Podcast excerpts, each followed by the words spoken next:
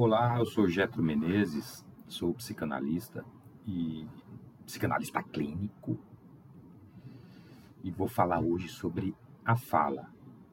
A fala na psicanálise tem uma importância fundamental. Ela faz parte da regra de ouro do, Flo, do Freud, Pink Floyd.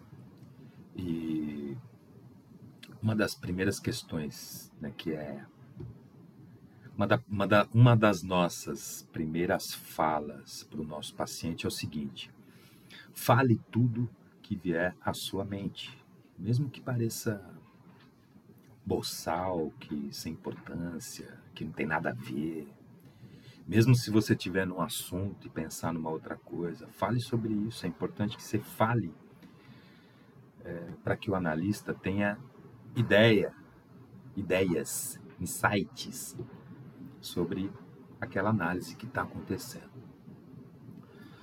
E aí uma das, das comparações que é feita né, sobre a fala é com, com a, aquilo que se faz na igreja, né, o confessionário, camarada irmão, o, o religioso, né, ou às vezes nem é religioso, nem é frequentador de igreja, mas usa o confessionário para ir lá e ah, padre, eu pequei. Ah, o que foi? Ah, eu desejei o mal para o meu chefe, eu, sei lá, fiz alguma coisa que desagradou tal pessoa, ou eu fui agressivo nas palavras, até nas atitudes e tal.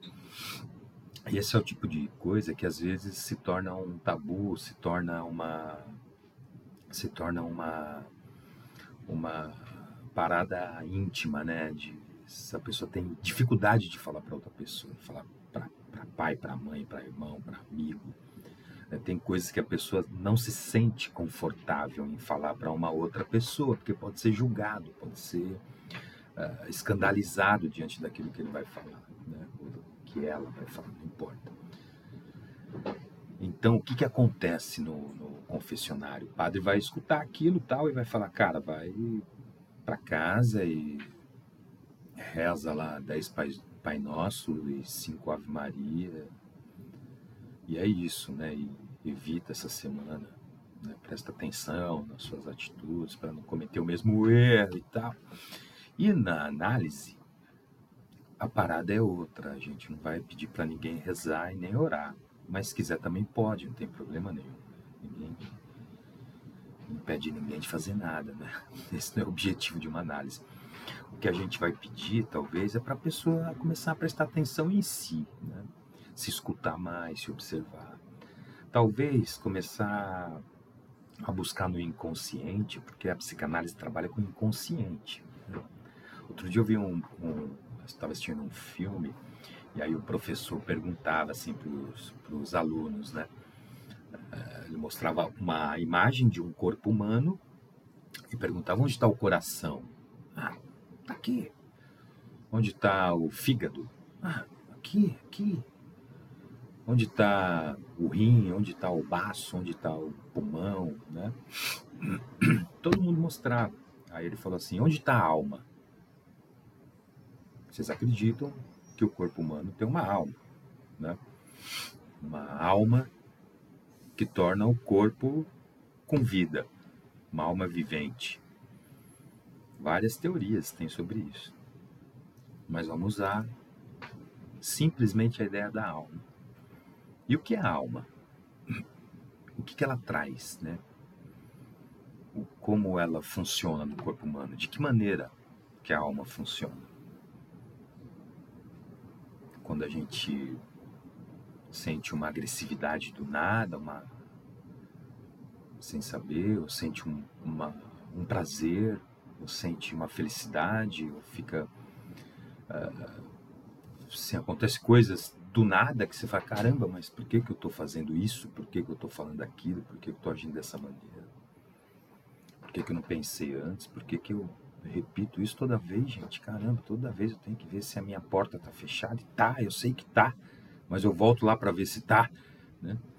Então, o inconsciente, ele tanto vai fazer coisas que vão te levar para um caminho talvez é, não tão agradável, como pode também te, te dar a possibilidade de encontrar soluções para ter uma vida melhor.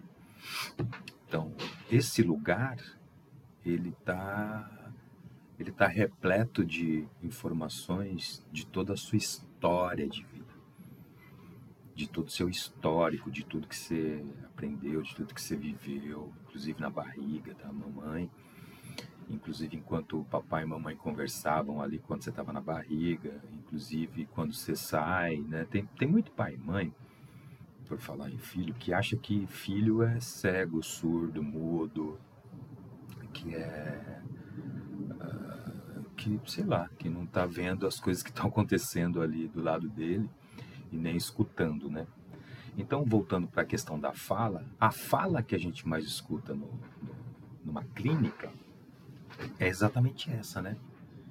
De que, pô, meu pai, a minha mãe, meu pai, a minha mãe. Essa é a fala. Então, mas o que, que seu pai ou sua mãe fez? Ah, meu pai, a minha mãe, o meu pai ou a minha mãe era agressivo, ou não era presente, ou não era ou não era, não era, não fez, não foi, não quis, não deixou. Então é legal saber também o que acontece numa clínica, papai e mamãe, para que para que talvez evite repetir algum, alguns deslizes, né? É, reprimir filho, reprimir filha, né? diante de várias questões, orientação sexual, desejo próprio, vontade própria, opinião própria, né? respeitar uh, o filho quando ele diz, pô, não, não tô afim, não quero, né? não, não gosto.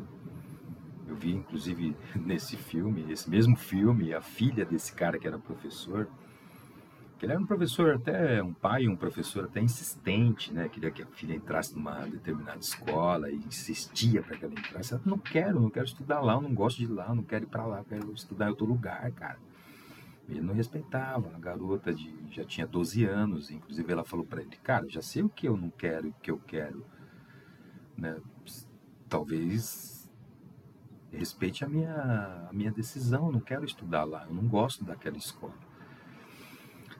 Isso tudo é negociável, dá para conversar. Isso tudo é fala. Né? A fala é uma maneira das pessoas se, se manifestar, de fazer política, de, de aproximar, de afastar. Né? É por meio da fala que, que a gente mostra um pouco do nosso ser, da nossa personalidade. Também esconde, né? porque você pode ser uma coisa e falar outra. Isso também é muito comum.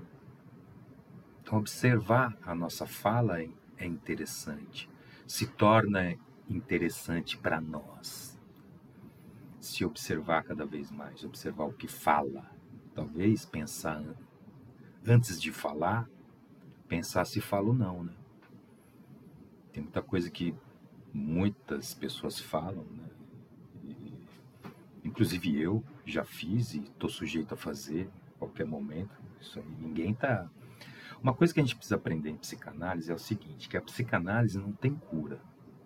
Eu estou lendo estava lendo aqui uma revista, por isso que eu quis falar sobre esse tema, que é a cura pela fala. Freud e Jung, Jung com as suas teorias, uh, falando sobre a psicanálise, os, os, benefícios que isso pode trazer, o Lacan falando sobre a, o conceito dele de que um, o inconsciente se manifesta pela fala.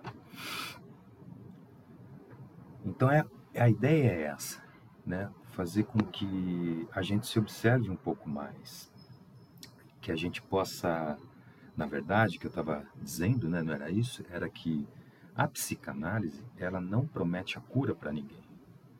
A cura vem pela fala, mas a sua fala, por conta da sua história, você vai reviver a sua história. Esse é o objetivo. Com um profissional que vai saber te dar um, uma devolutiva, amarrar as pontas que estão soltas para que você possa compreender, né? Às vezes você tem atitude hoje que está ligada àquele passado que está com a ponta solta, cara. Então é necessário reviver aquilo, sofrer por aquilo, passar por um determinado momento de angústia que a análise proporciona para que você possa depois é, ganhar os frutos disso, que é saber lidar melhor com você mesmo. Tá certo? Porque a cura é essa, cara. É você se compreender e falar, puta, isso aqui me irrita, isso aqui me incomoda, eu já não vou fazer mais, porque eu sei que eu vou ficar puto da vida, isso aqui também, isso eu amo, vou fazer mais, isso aqui eu tenho. Sei lá, você vai, você vai lidando melhor com você, né? Com os outros, né? Os outros são os outros, né, cara? Então a gente precisa lidar melhor com a gente, se compreender melhor e tal. E aí a análise proporciona isso, né? Por meio da sua fala, a gente consegue fazer com que você se compreenda melhor e viva melhor. Grande beijo, abraço, aperto de mão, juízo, uma boa semana. Hoje é domingo, 12 de fevereiro de 2023 e espero que essa semana seja produtiva e de muita prosperidade em várias áreas da vida para todos nós. Grande abraço e até uma próxima. Valeu.